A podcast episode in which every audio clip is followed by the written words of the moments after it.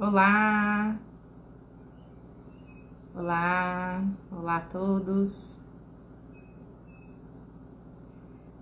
Entrando ao vivo hoje. Tiago! Oh, tudo bem? Liana, oi, oi, pessoal que tá entrando. Hoje o tema é divórcio e separação de casais.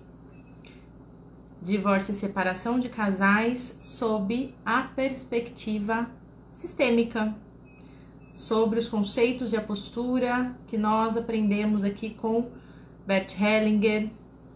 Oi! Aprendemos com Bert Hellinger aqui. Como nós podemos conduzir esse momento?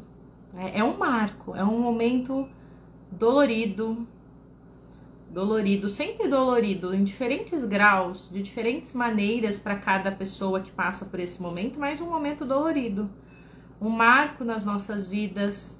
A partir deste momento do, de um divórcio, de uma separação, a nossa vida muda, querendo ou não. A nossa vida muda, a gente é extremamente impactado por esse momento. E como olhar para isso? Como conduzir isso? Da sua parte. Como você pode passar por esse momento, entender esse momento. E se você tem filhos, como você preserva os seus filhos? Qual é a postura dos pais que preserva os filhos nessa situação? Falando aí sobre o ponto de vista sistêmico. E quando eu falo ponto de vista sistêmico, o que, que eu quero dizer? Nós temos conhecimento de leis sistêmicas que regem os sistemas familiares.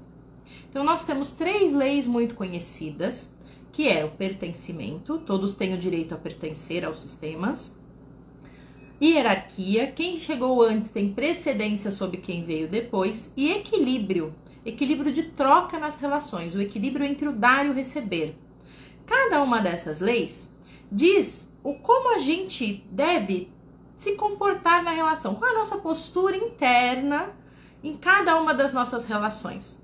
Então, eu, Karina, perante os meus pais, eu preciso incluí-los, dar um lugar a eles, dar um lugar a todos do meu sistema, se eu quero respeitar a primeira lei sistêmica, que é do pertencimento.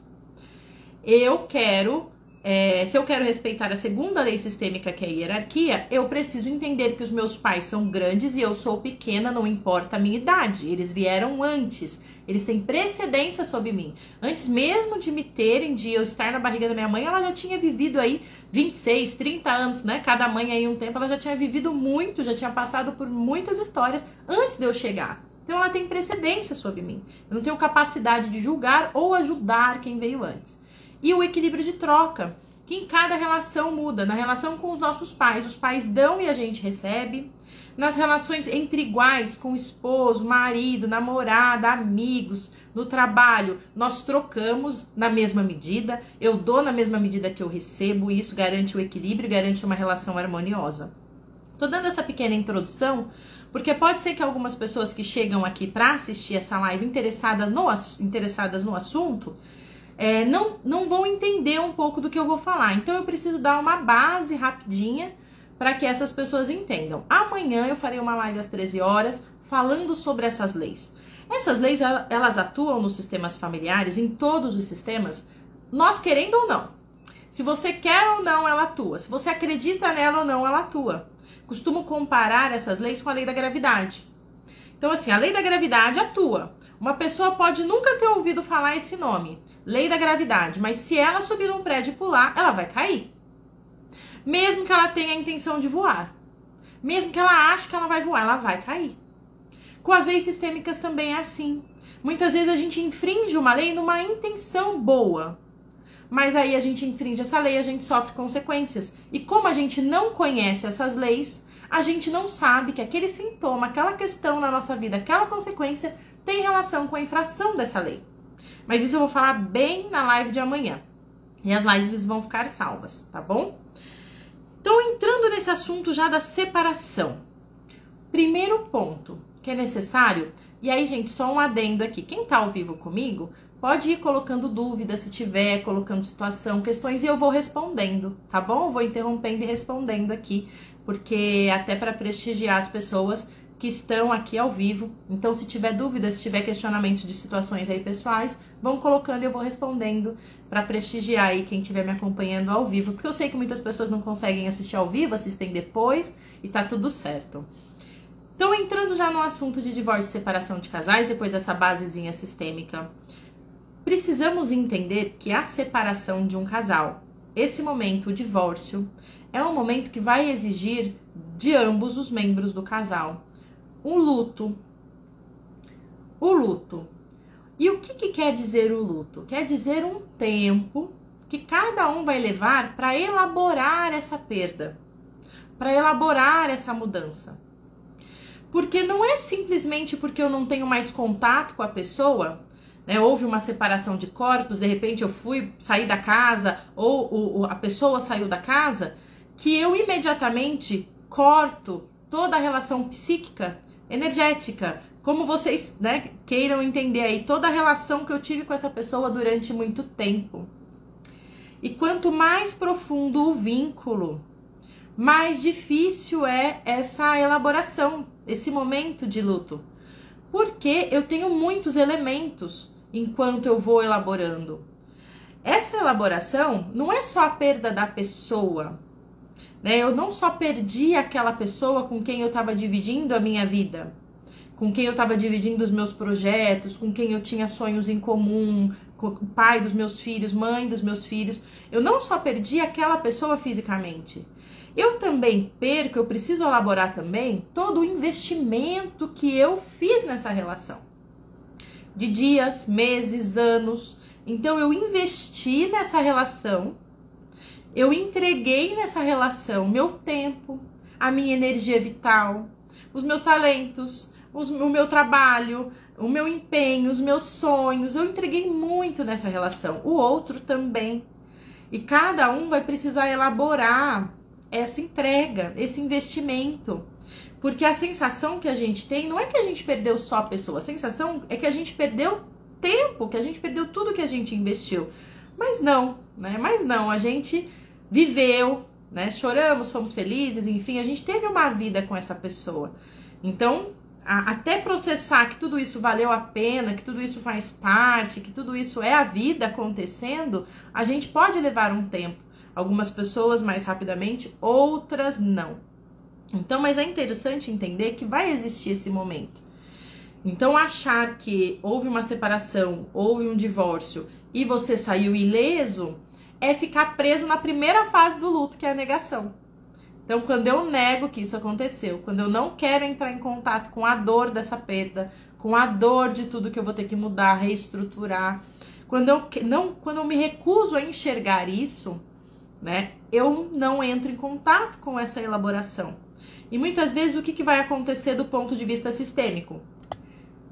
Se eu não entro em contato, eu, entrou uma ligação aqui, mas eu acho que o som tá ok, né, gente? Se tiver problema no som, me avisa, por favor. Quando eu não entro em contato com a dor, com o aprendizado daquele momento, daquela relação, quando eu não elaboro isso, para os próximos relacionamentos eu posso ter um padrão de repetição. E isso já é sistêmico. Porque a vida, ela quer nos ensinar algo, ela quer nos mostrar algo. Então, de repente, eu eu só me relaciono com pessoas que me traem, ou eu só me relaciono com pessoas que me abandonam, ou eu só me relaciono com pessoas que eu dou demais e a pessoa não faz nada.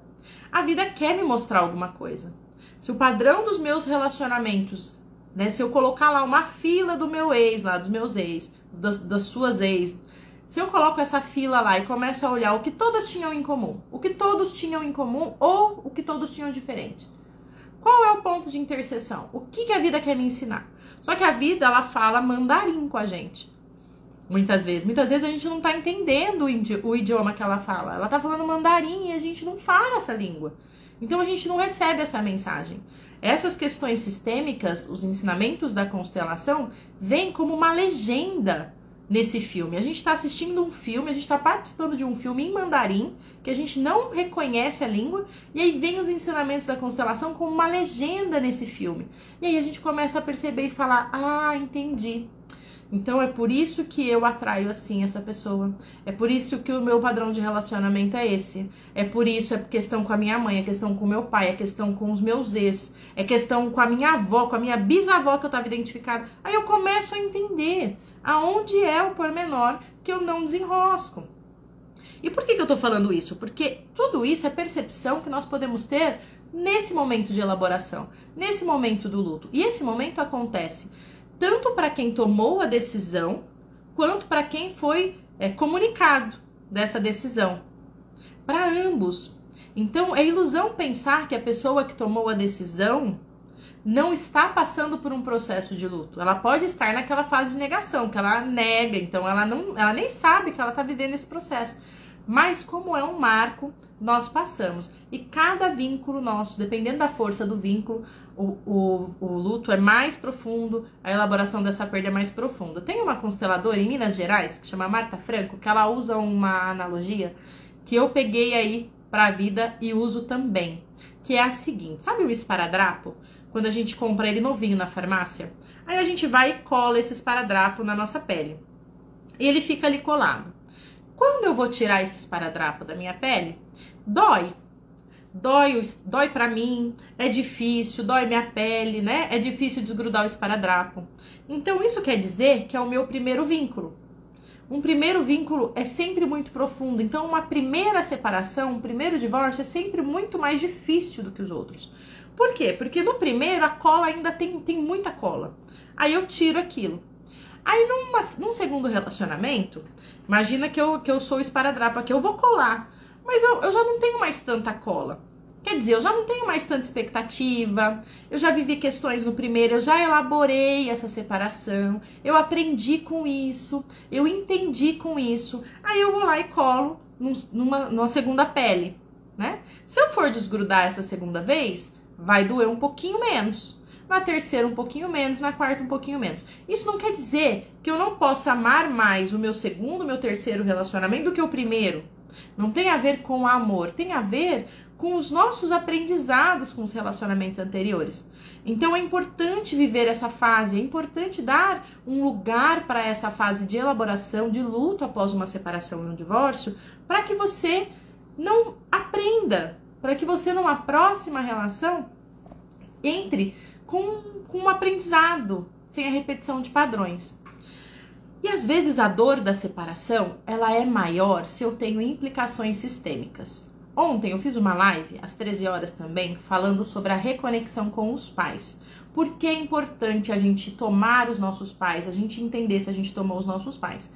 Porque se a gente não está conectado com os nossos pais, inconscientemente nós vamos buscar no nosso companheiro, na nossa companheira, o papai ou a mamãe. Como mulher, normalmente nós buscamos o pai, como homem, normalmente nós buscamos a mãe. Ou alguém parecido com a mãe, ou alguém oposto da mãe. De alguma forma, nós vamos querer honrar a mãe e o pai se nós não estamos conectados com eles. E aí, o que, que acontece? Eu, por um exemplo, eu procuro um homem, estou procurando inconscientemente, um homem que não me abandone como o meu pai fez. Então, eu tenho uma sensação que o meu pai me abandonou, então eu busco um homem confiável, um homem que me dê segurança, e eu acredito que eu achei, me interesso por alguém e a gente começa a se relacionar. E aí eu sinto com essa pessoa, eu deposito nessa pessoa as expectativas que eu tinha da relação com o meu pai. Né, de agora eu não serei abandonada. Inconsciente esse movimento. E o que, que acontece? Se essa pessoa me abandona, se essa pessoa se separa, se eu sinto de novo a sensação de abandono com ela, vai disparar em mim, vai ressoar essa situação com o abandono do meu pai. Então vai ser muito mais difícil a elaboração dessa perda, porque eu vou estar sofrendo vezes dois. Aquela dor da perda vai ressoar com a perda da minha infância, com uma questão sistêmica minha, e aquilo vai parecer quase insuportável. Dói, dói. É difícil? É difícil. Tem que ter uma reorganização interna, externa, e em diferentes níveis para as pessoas? Sim. Mas quando vem uma sensação de que você não vai suportar, de que aquilo é demais para você, de que você não pode viver sem aquela pessoa, pode ter quase certeza que Eu não posso garantir porque tem que olhar o sistema familiar, mas tenha quase certeza que essa dor ressoa com uma questão sua, com o papai e com a mamãe. Então, essa é, a, é o momento ali da separação, o momento do divórcio, né? Onde a gente vai olhar para essas questões. E existe um caminho sistêmico, existem é, formas de nós termos uma boa separação. Existem orientações e caminhos que nos direcionam para a boa separação. Mas, Karina, existe a boa separação? É uma família que está sendo desfeita. É um casal que investiu tudo junto ali, é um casal que estava junto, que passou, superou momentos juntos e agora estão se separando. É bom isso? Existe isso? Acompanha comigo aqui agora esse raciocínio, esse movimento, para entender sobre esse caminho para boa separação. É, e aí, cada um vai tirar as suas próprias conclusões, tá bom? O que impede uma boa separação sob o ponto de vista sistêmico? Impede uma boa separação se eu fico na posição de vítima ou de culpado. Se eu não consigo perceber que eu e aquela pessoa com, com a qual eu tinha um relacionamento somos iguais e nós alternamos as posições dentro do relacionamento. Em um relacionamento de casal, existe equivalência dentro dos conceitos sistêmicos. Ambos são iguais, ambos são equivalentes. Iguais não, desculpa, ambos são diferentes, né? São iguais no tamanho, são equivalentes, são diferentes, porém equivalentes. Então, quando eu tenho a ilusão de que o outro é o culpado pela separação, ou de que eu sou a culpada pela separação, eu não estou no caminho da boa separação. Eu não estou no caminho de quem vai elaborar bem essa questão para os próximos relacionamentos. Sei que às vezes a gente nem pensa nisso, né, no momento da separação, mas eu não estou no caminho de solução para minha vida. Né? Quando eu quero jogar toda a responsabilidade no outro, ah, mas eu me separei por quê? Porque ele era safado, porque ele não, não fazia nada por nós, não, não queria trabalhar, não tinha responsabilidade com a família, não queria fazer nada da vida, né? Eu me separei porque, era, porque ele era o vilão, quando a gente olha do ponto de vista sistêmico, a gente vai entender que normalmente nesse relacionamento a gente tem questões individuais do homem e da mulher com seus próprios pais. Então, esse homem provavelmente era um filhinho da mamãe. Filhinho da mamãe, gente, não é aquele menininho mimado, bonitinho, riquinho, nada disso. É um homem que não conseguiu passar para a esfera do pai, não conseguiu passar para a esfera do masculino. Então, esse homem ficou na esfera do feminino. Então, ele busca a mamãe, ele não tem a força masculina. Aí ele encontra uma mulher que não foi para a esfera da mãe, que tá lá na esfera do masculino, que tá na esfera de fazer. E essa mulher faz tudo, ela dá conta de tudo, ela quer ser independente, ela tem questões sistêmicas, então muitas vezes ambos se complementam nessa situação. Eu quero ter uma postura, mesmo que inconsciente, eu quero ter uma postura de independência, eu não quero depender de ninguém, eu quero fazer mais, eu não quero ficar devedora para ninguém. Sabe aquela frase, eu prefiro dar presente do que receber? Eu prefiro fazer pelo outro. Aí eu me sinto bem quando eu ajudo. Quando eu sou ajudada, nem tanto. É isso, eu quero ficar com a consciência tranquila. Eu não quero me sentir devedora de ninguém. Porque quando o outro faz algo para mim, eu devo algo a ele eu sinto uma pressão sistêmica para retribuir. E eu não quero sentir essa pressão. Então eu quero deixar o outro com essa pressão, porque eu não quero sentir isso. Então percebe? Ah, então é culpa da mulher mesmo, Karina? Não, não é culpa da mulher. As pessoas nessa situação, as, o homem vai ter as atitudes e a mulher vai ter as atitudes dela e são complementares. E por mais que conscientemente ela ache que ela quer sair dessa, ela, ela queira sair dessa situação, ela não tem força porque a questão sistêmica por trás é muito mais forte que ela. O impulso que ela tem é muito mais forte. Então, conscientemente, ela, ela acha que aquela situação tá muito ruim. E tá, né? Certo, sob certo ponto de vista, tá. Mas inconscientemente, ela busca aquela situação por alguma razão. Normalmente sistêmica. Normalmente por padrões de mulheres da família. Por que, que eu tô trazendo esses exemplos, uns, exemplos aqui? Pra gente entender essa dinâmica de culpado e inocente. Não o rapaz, por exemplo, que tem essa situação, ah, ele não quis fazer nada, ele me traía, ele fazia tudo, eu fazia tudo por ele ele me largou, né? Ele ainda se separou de mim, e aí a culpa é minha. Normalmente a culpa é dos dois. Ambos são responsáveis pelo seu relacionamento. Na, na no conceito sistêmico, 50% de responsabilidade para cada um, nem mais nem menos. Se eu tomo os meus 50% de responsabilidade e deixo 50% de responsabilidade com o outro, acabou essa história da vítima e do culpado. E aí eu começo a entrar no caminho de uma boa separação. Eu começo a perceber que eu tenho participação nesse comportamento. Justifica? Não justifica. A pessoa vai assumir as consequências do comportamento dela? Vai assumir as consequências, não tira as consequências. Mas às vezes os impulsos que nós temos sistêmicos são muito fortes, todos nós são muito fortes, inconscientes e a gente não consegue lutar contra. Né? Para lutar contra, a gente precisa primeiro saber que ele existe, saber que esse impulso existe, e depois disso a gente começa a integrá-lo, entendê-lo, fazer os movimentos necessários para que ele não seja mais necessário, para que a gente faça aquilo que ele busca alcançar de outra forma. O que esse impulso busca alcançar para que a gente faça de outra forma. Então, tudo isso é importante nesse tempo de luto, nessa elaboração. Enquanto eu quero me manter como a inocente do relacionamento, eu saí desse relacionamento, eu me separei, mas eu ainda quero me manter como inocente, eu só vejo a culpa do outro, eu só vejo o que o outro fez, eu só vejo o que o outro foi, eu só vejo que o outro. Eu provavelmente num próximo relacionamento vou repetir. Até eu entender qual é a minha fatia nesse bolo.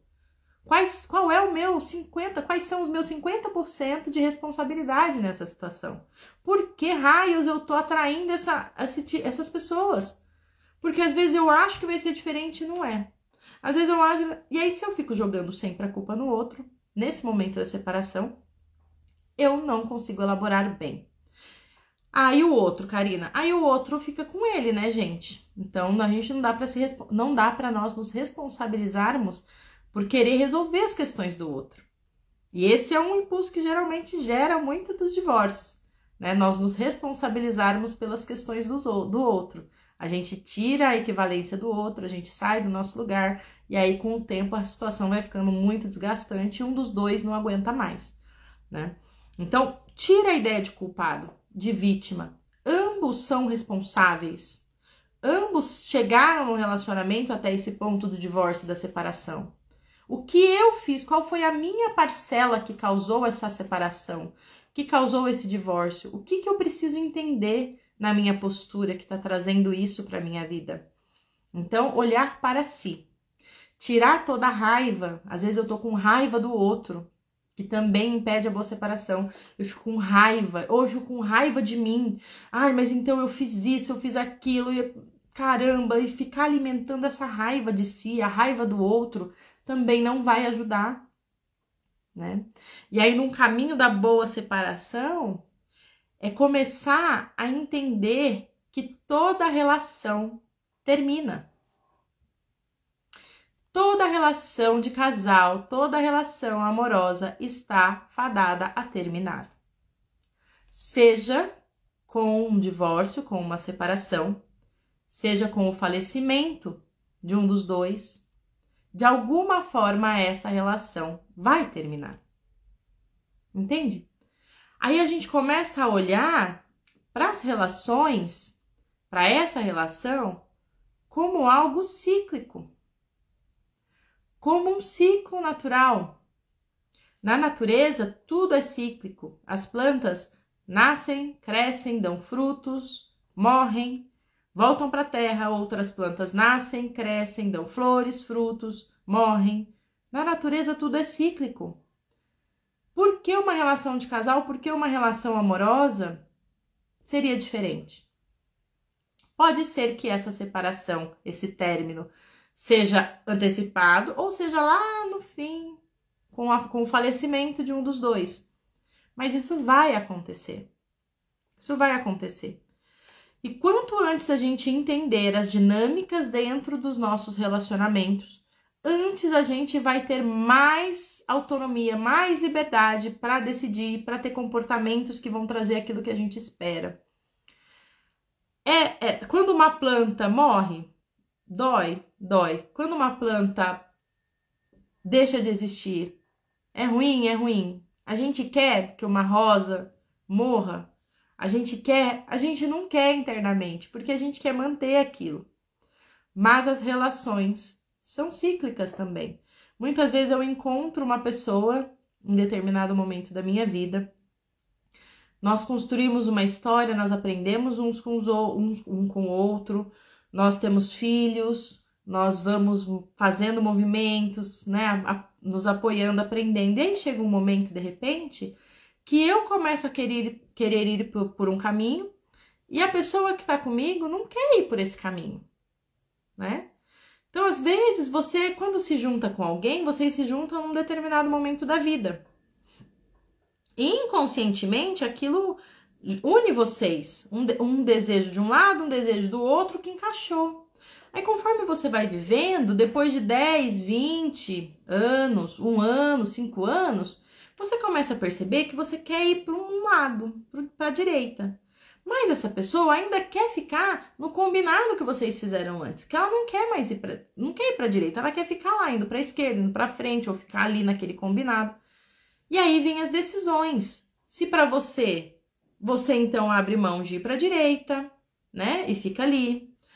Isso também tem o seu peso no relacionamento. Quando eu abro mão de algo muito importante, né? Será que isso funciona? Então tem o seu peso também. Então, ou se você chama essa pessoa e fala, ó, oh, é o seguinte, eu entendo que a gente lá atrás combinou isso aqui. Só que para mim não serve mais. Agora eu quero ir para a direita. Eu quero fazer um outro movimento, eu quero crescer, eu quero fazer isso, eu quero viver isso, isso aquilo. Eu vou entender se você não quiser ir. Eu vou entender. Porque o nosso combinado não era esse. O nosso combinado era a gente ficar lá, né? Onde a gente se uniu. Mas agora eu quero sair, eu quero ir para outro lado. Então, se você quiser ficar, eu vou entender. Mas se você quiser vir junto, eu vou gostar. Então, eu vou esperar um tempo, a gente vai, né, viver um tempo aqui, mas eu tô indo para cá. Então, agora tá, a bola tá com você. Se você quiser ir comigo para cá, se você não quiser, eu entendo, porque o nosso combinado realmente não era esse, era, né, ficar onde a gente estava, mas eu vou ou eu não vou. Olha, eu não vou para aquele lado, eu tô ficando aqui, mas isso vai exigir da nossa relação. A gente vai ter que sentar e estruturar tudo isso. Né? Então, quando a gente tem essa visão dentro do nosso relacionamento, a gente começa a perceber os sinais de que nós estamos caminhando para o desgaste, para o divórcio. Né? Porque depois que a gente chegou na separação e no divórcio, muitas vezes a gente não vai voltar ao que era antes. Dentro dos conceitos sistêmicos, a gente não reata, reatar normalmente não dá certo. E o que eu tô falando aqui, não entendam como verdades absolutas. Entendam como tendências que a gente vê durante muitos trabalhos com a constelação, durante muitas descrições de trabalhos feitos pelo Bert Hellinger com as constelações. Ele tem mais de 80 livros publicados. Em cada livro dele, ele traz exemplos de constelações, transcrições de constelações. Então, é, é um estudo por observação, é um estudo fenomenológico da vida né, que embasa essas leis. Então não entenda como verdade absoluta. Olhe para a vida e teste o que serve para você. Porque isso é o geral. Pode ser que dê certo para você. Ok, pode ser uma exceção, pode ser uma exceção. Vias de regra nos conceitos sistêmicos, quando uma relação termina, quando um divórcio, uma separação acontece, reatar não dá certo. Ambos precisam realmente se separar, se reestruturarem e reiniciarem aquela relação de um outro lugar, de uma outra forma. Aí sim tem uma chance, né, de retorno, esse momento, essa relação, esse encontro, esse reencontro aí, mas como pessoas diferentes, de um outro lugar, de um outro momento, tá? Mas estamos falando aqui do divórcio. Então já entendemos que um caminho para boa separação é entender a ciclicidade. E às vezes, por que, que a gente tem dificuldade de, de entender essa questão dos ciclos, né? Do final dos ciclos? Porque nós, humanos, muitas vezes queremos controlar os ciclos, controlar a natureza. Então, muitas vezes aquilo acabou, aquela relação terminou. Eu já não estava feliz naquela relação, eu já não estava bem, mas não era aquela hora. Mas eu não me sinto preparada. Mas eu queria que tivesse sido daqui a pouco. Mas não fui eu que encerrei. Eu não tive o controle nesse encerramento. Então, todas essas necessidades de controlar os ciclos, né, são ilusões. E muitas vezes isso impede com que isso impede, nos impede de aceitar a ciclicidade natural das coisas. Então, muitas vezes eu quero controlar. Dá para controlar quando uma semente brota? Dá para controlar quando uma árvore nasce, quando ela vai dar frutos, quando ela vai ter flores, quando ela vai morrer? Não dá para controlar. A gente tem às vezes uma uma tendência, né? Olha, eu sei que uma semente de tal planta leva em média X tempos para, né? Ah, na, na tem estudos aí, movimentos genéticos, né? Enfim, que estão controlando aí, que estão reduzindo o tempo. Mas isso é aquilo, é, é, não aceitar a ciclicidade da natureza, né? Não tô dizendo que tá certo ou errado, né? É uma evolução mas é ir contra a naturalidade das coisas. Então, quando eu de repente tenho a sensação que aquele encerramento fugiu do meu controle, fugiu do momento, eu, eu não aceito, eu não quero aquilo. E isso pode me impedir de ver o, o, o ciclo terminando, né? Eu tô mal nessa relação, eu não tô bem, não faz bem para mim. E aí, quando o outro vai lá e termina a relação, eu não quero aceitar às vezes é medo do desconhecido também, né? Muitas vezes é medo do desconhecido, porque uma separação vai exigir que eu pise no desconhecido. Eu não sei o que vai acontecer depois dessa separação, desse divórcio. Eu não sei o, o, o, que eu vou ter que fazer, como eu vou me reestruturar interna, externamente, quais as providências que eu vou ter que tomar. Eu não sei o que vai acontecer. Então eu tenho receio, sim, de desse desconhecido. E muitas vezes a gente fica onde não está bom, onde faz mal pra gente, com medo do desconhecido. Vai que o desconhecido é pior, né, do que essa situação que eu estou. Vai que é voltar para casa dos meus pais é pior ainda. Por quê? Porque eu ainda não respeitei a lei da hierarquia, eu ainda tô grande perante os meus pais, né? E aí normalmente eu vou cair em situações que eu vou ter que pedir ajuda para eles, né? O sistema ele é mestre em querer nos ensinar e nos mostrar. Então, muitas vezes eu suporto uma relação difícil porque eu não quero voltar para casa dos meus pais, porque eu não quero dar o braço a torcer, porque eu quero ainda continuar achando que eu sou maior que eles. Aí eu vou lá e passo por uma situação em que eu preciso pedir colo para os meus pais, apoio dos meus pais. Aí o outro termina e me obriga a fazer o que eu não queria fazer. Eu preferia ficar nesse relacionamento aqui, fazendo tudo, dando tudo, mal, tô mal, tô com doença, tô com sintoma, mas eu prefiro ficar aqui do que ter que voltar para casa dos meus pais e recomeçar. Eu prefiro ficar. E aí, quando o outro termina, eu ainda fico brava com o outro. Por quê? Porque ele vai me obrigar a olhar para algo que eu não quero olhar. Né? Então, muitas vezes, isso nos impede de aceitar o final da relação, o ciclo da relação. Tá? Uma postura que ajuda na boa separação é deixar com o outro o seu 50% de responsabilidade e assumir o seu 50% de responsabilidade né? não, você não é culpada de tudo, culpado de tudo. E o outro também não é culpado de tudo. Não é, não existe culpado e vítima. E também você não precisa assumir 70% da responsabilidade, nem 30, é 50, meio a meio. Deixa os 50% de responsabilidade dele, dela. Fica com o seu 50% de responsabilidade.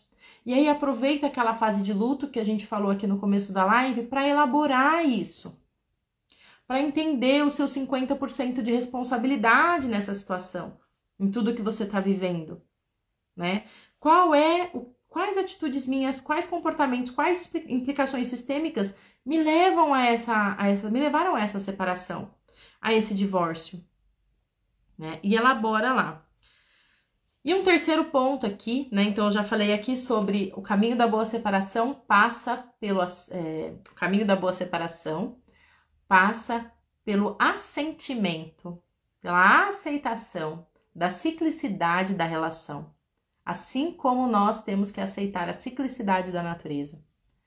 Passa pelo momento de deixar com o outro o seu 50% de responsabilidade e ficar apenas com os 50% que te pertencem porque numa relação de casal não existem vítimas e culpados.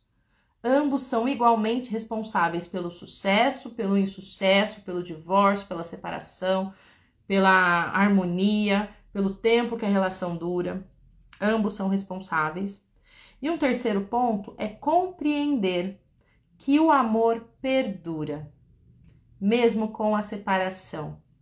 O amor que existiu entre vocês vai perdurar. Por quê? Principalmente se o vínculo for forte, principalmente se vocês tiverem filhos juntos, o amor perdura. Um amor diferente da ideia de amor que a gente tem romântico.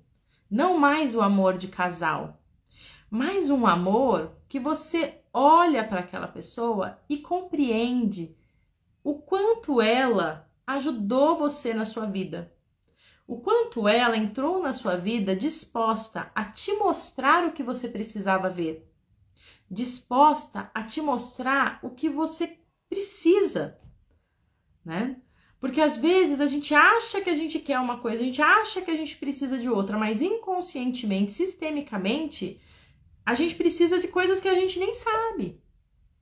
E essa pessoa muitas vezes vem para sua vida, se submete a viver essa situação com você para te mostrar, para te ensinar, para tentar te mostrar. Mas aí tem aquele ponto, né? Que a gente falou, que eu falei um pouquinho antes aqui. A vida às vezes fala mandarim, quer ensinar, mas não fala o nosso idioma. Então aí a gente coloca a legenda ali dos pontos sistêmicos, dos conceitos sistêmicos e a gente consegue compreender. Então, o que essa pessoa quis me ensinar? E quando você percebe isso, você entende que essa pessoa fará parte do seu sistema agora. Não tem como tirar ela, ela tem o direito de pertencer. E você dá um lugar a ela no seu coração. Esse amor se transforma, esse amor perdura de outra maneira, de outra forma. Então, esse é o caminho para uma boa separação. E como fazer para preservar os filhos nesse momento? Né? Uma separação de um casal que tem filhos. Qual é a postura sistêmica que preserva as crianças? Não importa a idade, né? Crianças, adolescentes. Qual é a postura que preserva essas crianças? É você conseguir concordar com o outro permitir que o seu filho ame ambos os genitores.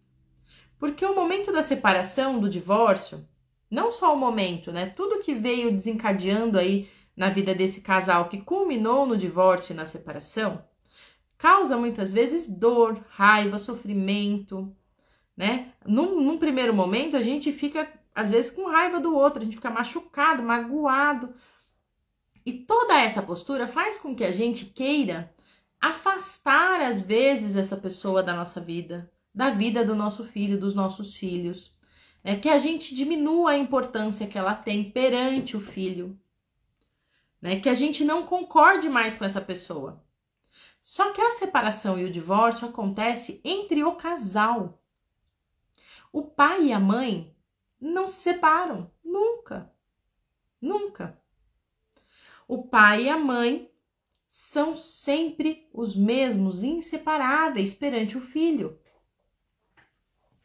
Então, agir em relação à criança, projetando sentimentos de casal, faz com que essa criança sofra. E aí eu vou trazer alguns exemplos aqui para deixar isso um pouco mais tangível.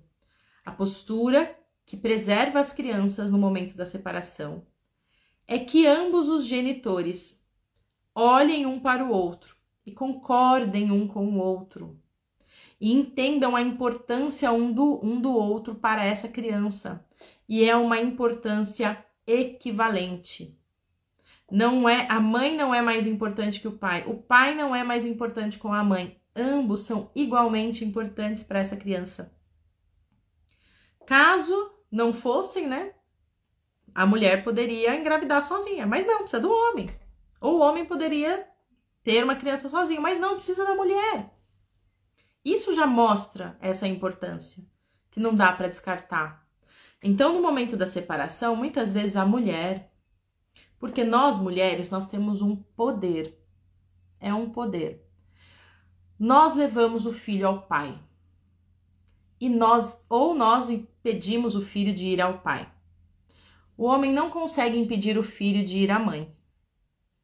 Né? O homem não precisa levar o filho à mãe. O filho já nasce com a mãe. Nós mulheres temos um ponto diferente dos homens, um ponto sistêmico diferente dos homens. Nós podemos liberar o nosso filho para ir ao pai, levá-lo até o pai, ou nós podemos travar essa ida. Às vezes, e aí assim, né, gente, nós podemos encarar isso é, de duas formas. Ou eu olho essa, essa, esse poder que nós temos, né, esse poder que nós mulheres temos, como imensas possibilidades e falar: caramba, então mesmo que o meu filho não tenha chance de conviver com o pai, não conheça o pai, eu consigo levá-lo até o pai internamente? Eu consigo fazer com que ele tome a força do pai? Com que ele se conecte com o pai? E para quem quer mais informações sobre conexão com os pais, assiste a live de ontem, das 13 horas, que tá incrível, incrível. Então eu, como mãe, consigo levar o meu filho ao pai, mesmo que ele não tenha oportunidade de conhecer? Consegue. Olha que possibilidade maravilhosa. Ou eu, como mãe, ainda tenho que carregar esse fardo? Eu, como mãe, ainda sou responsável por isso? Então nós podemos ver de duas formas. Eu escolho ver da forma de possibilitadora, que é, mesmo que as minhas filhas não tenham a chance de conviver com o pai, eu consigo levá-las até ele eu consigo fazer com que elas tomem a força dele. O acesso ao pai passa pela mãe. E aí, muitas vezes, numa separação, a mulher sai muito ferida, sai muito machucada. E aí, o que, que acontece? Por conta do comportamento do parceiro como homem,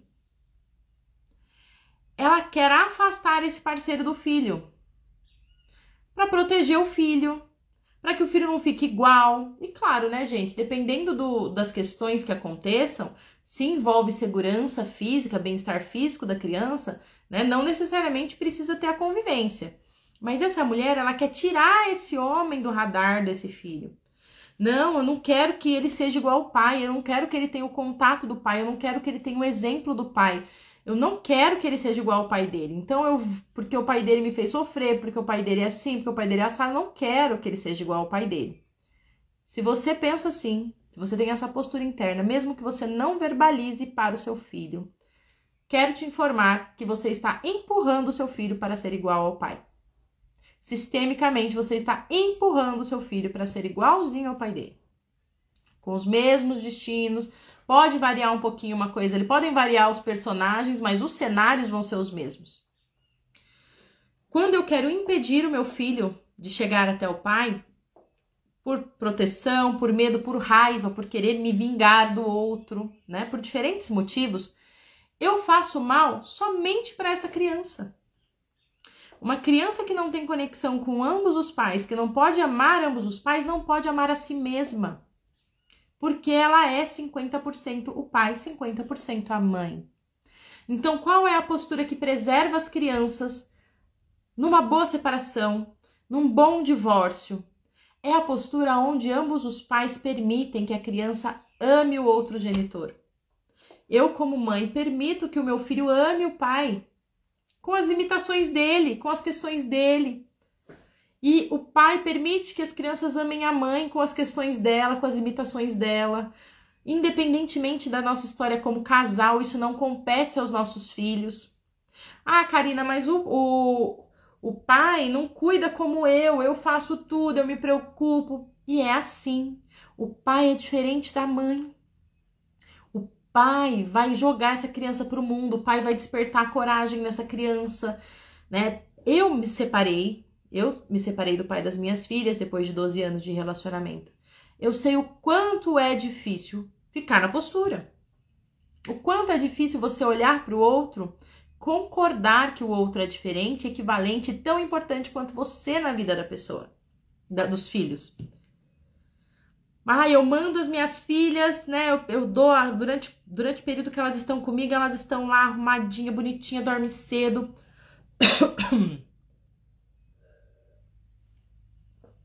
faz tudo direitinho. E agora ela vai pro pai, não usa blusa, volta doente, nariz correndo, come sei lá o que come, passeia, volta cansada porque brinca muito, a roupa volta suja. É isso. O pai é diferente da mãe. O pai vai desafiar a criança. O pai vai propor um desafio. O pai não vai entregar de mão beijada como a mãe. A mãe vai fazer tudo e um pouco mais. O filho não precisa nem pedir. A mãe já leu o pensamento da criança. O pai não. O pai vai desafiar essa criança a ter mais autonomia. Desafiar essa criança a fazer diferente. Desafiar essa criança a conquistar aquilo que ela quer. E ambas, ambos os ensinamentos, ambas as posturas são tão importantes para as crianças. Aí haja coração da mãe. Ah, mas quando a gente sabe que isso é importante para as crianças, a gente consegue encarar isso mais tranquila. Aí, de novo, né, aquela coisa, aquela questão da consciência pesada e de se sentir inocente. Né? Se eu guardo os meus filhos comigo, eu fico com a consciência leve, né? Por quê? Porque eu tô fazendo só do meu jeito. Eu tô fazendo aquilo que o meu sistema sempre fez, o padrão da minha família. Se eu libero os meus filhos para viver o padrão do outro genitor dele, eu fico com a consciência pesada, eu fico preocupada, fico com a sensação de culpa. Muitas vezes isso é sistêmico. Né? É, muito, é, é aceitar o sistema do outro, a forma com que o outro faz. Ah, o pai das minhas filhas tem descendência japonesa, né? Por parte da mãe dele, ele tem descendência japonesa. E os japoneses são muitas vezes muito enfáticos, muito sérios e com as crianças, querem tratar as crianças como mini, mini adultos, digamos assim, né? E a minha família sempre tratou as crianças como um, um tesouro. As mulheres sempre tomaram muito à frente, sempre colocaram os filhos acima de tudo. São reizinhos e rainhazinhas pequenas. Então pensa no encontro desses dois sistemas, como foi feliz, né? Como se complementaram. E penso quanto eu preciso crescer para soltar a minha filha para aprender com o sistema do pai e o quanto ele precisa aceitar o meu. Que isso não vai deixá-las fracas, né? Então, o quanto a gente tem como pais que aceitar o outro. E não adianta essa história de eu não falo nada pro meu filho. Eu não aceito o pai dele, mas eu, nossa, eu até incentivo. Não adianta. A postura interna é percebida principalmente pelas crianças que são sensíveis demais às informações inconscientes, às informações familiares. Então, mesmo que você não fale, o seu filho vai sentir que ele não pode ir até o pai internamente.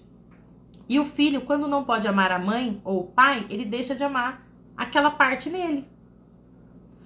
Tá, Karina, então como eu faço se o pai não quer ver a criança? Então, o pai, depois da separação, não, vê, não vem ver a criança a mãe pode trazer a presença do pai. Em olhar para esse filho e dizer: Nossa, os seus olhos são parecidos com o do seu pai. E eu gosto, são muito bonitos. Eu gostava dos olhos do seu pai, gosto do seu. Mas falar de verdade, não adianta falar da boca para fora. É sentir realmente isso. É lembrar que você teve uma história com essa pessoa. Que você tem 50% de responsabilidade nessa história.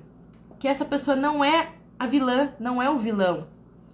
É passar pelos conceitos que a gente já falou aqui nessa live para poder olhar para o seu filho, ver os 50% do outro genitor e concordar e amar esses outros 50%.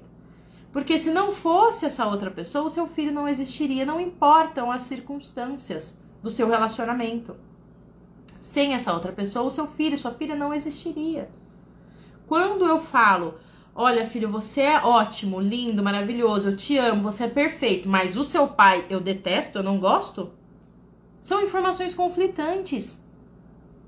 Mesmo que eu não verbalize, quando eu sinto isso, quando eu tenho essa postura interna, os filhos sentem esse conflito. Entende? Não existe isso. Não existe eu concordar com a criança e não concordar com o pai que veio antes. Nessa questão do filho. Porque esse filho só existe por conta desse homem e dessa mulher. Não existe a não concordância com o outro genitor se eu quero realmente concordar com 100% do meu filho, da minha filha. Se eu quero que o meu filho se ame 100%, que ele não rejeite as suas partes, que ele possa tomar a força de tudo que ele recebeu, tanto de mim quanto do outro genitor, eu preciso concordar.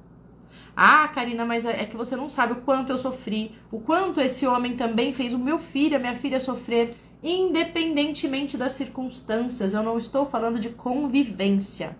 Eu estou falando de postura interna, aceitação. Entender que você só tem esse tesouro, essa preciosidade, que é o seu filho, que é a sua filha, que são os seus filhos, com a participação desse homem. E ele é tão importante para essa criança quanto você. Muitas vezes a, o que acontece é que a raiva, os machucados, nos impedem de liberar o outro, né? Para acessar o nosso filho, para acessar esse filho que é de ambos. Então, às vezes, as mulheres, e ainda mais nessa onda agora, né, que a gente tem, agora que eu falo de anos pra cá, de mulheres empoderadas, mulheres fortes, mulheres que dão conta de tudo, mulheres que não precisam dos homens, mulheres que fazem, né, que podem fazer qualquer coisa que elas quiserem, que não precisam de ninguém, Aí elas acabam até falando o seguinte: ah, eu sou pai. Mãe e pai, eu sou pai. Não existe pai, gente. Não existe pai. Você pode sim ter um destino como mãe de criar o seu filho sem a presença do pai. Mas o seu filho tem pai. Todos nós temos pai, eu tenho pai, você tem pai. Mesmo que esse pai não tenha chance de participar da sua criação, por implicações dele, por limitações dele. Os pais são também humanos. O, o pai não consegue participar da criação do filho. A mãe não consegue participar da criação do filho por, por falecimento, por separação, por divórcio. Mas esse pai e essa mãe não deixam de existir. Elas estão no filho. Elas estão no filho. Elas são perpetuadas no filho. Então, gente, a postura que preserva as crianças é concordar com o outro, incluir o outro na vida da criança dentro do possível, né? Com presença, convivência, ou incluir com essas falas, com esse incluir, se você incluir no seu coração, seu filho já sente isso, já sabe. E ele se sente livre para amar o pai, para ir até o pai, para tomar a força do pai, a coragem, para ir para o mundo. Né? Isso vai fazer a diferença dele na vida adulta, na adolescência. Como criança também. Um filho que não consegue ter acesso a um dos pais pode desenvolver sintomas de depressão. É muito comum, porque é um vazio a depressão. Ansiedade. Ansiedade como um sintoma crônico, né? Porque a ansiedade faz parte dos sentimentos humanos, mas quando ela começa a ser crônica e excessiva, pode estar relacionada com a falta de um dos pais internamente. Não é convivência, é permissão, é inclusão dessa pessoa e respeitar o valor dessa pessoa não é nem menor nem maior que o seu. Mesmo que essa pessoa não esteja convivendo, não esteja é, assumindo as responsabilidades do dia a dia, o valor dela na vida do filho é igual. Igual, porque a concepção e a vida dele dependeu, foi um presente dela também, dependeu dela também, desse outro genitor, dessa, né, dessa outra pessoa que contribuiu aí. Mesmo quando essa, é, essa, mesmo quando a gravidez ela é in vitro, enfim, é sempre o genitor, o pai biológico, tá bom? O que pode também ter de armadilha aí? Eu me divorcio, eu me separo e aí eu me caso novamente. Eu colocar o padrasto ou a madrasta no lugar de mãe, de pai dessa criança. É um erro, eu estou excluindo o pai dela. Muitas vezes o padrasto ou a madrasta vão ser mais felizes em manter essa criança viva, em cuidar dessa criança, em dar assistência para essa criança. Mas se não fosse o pai e a mãe biológica, essa criança não existiria.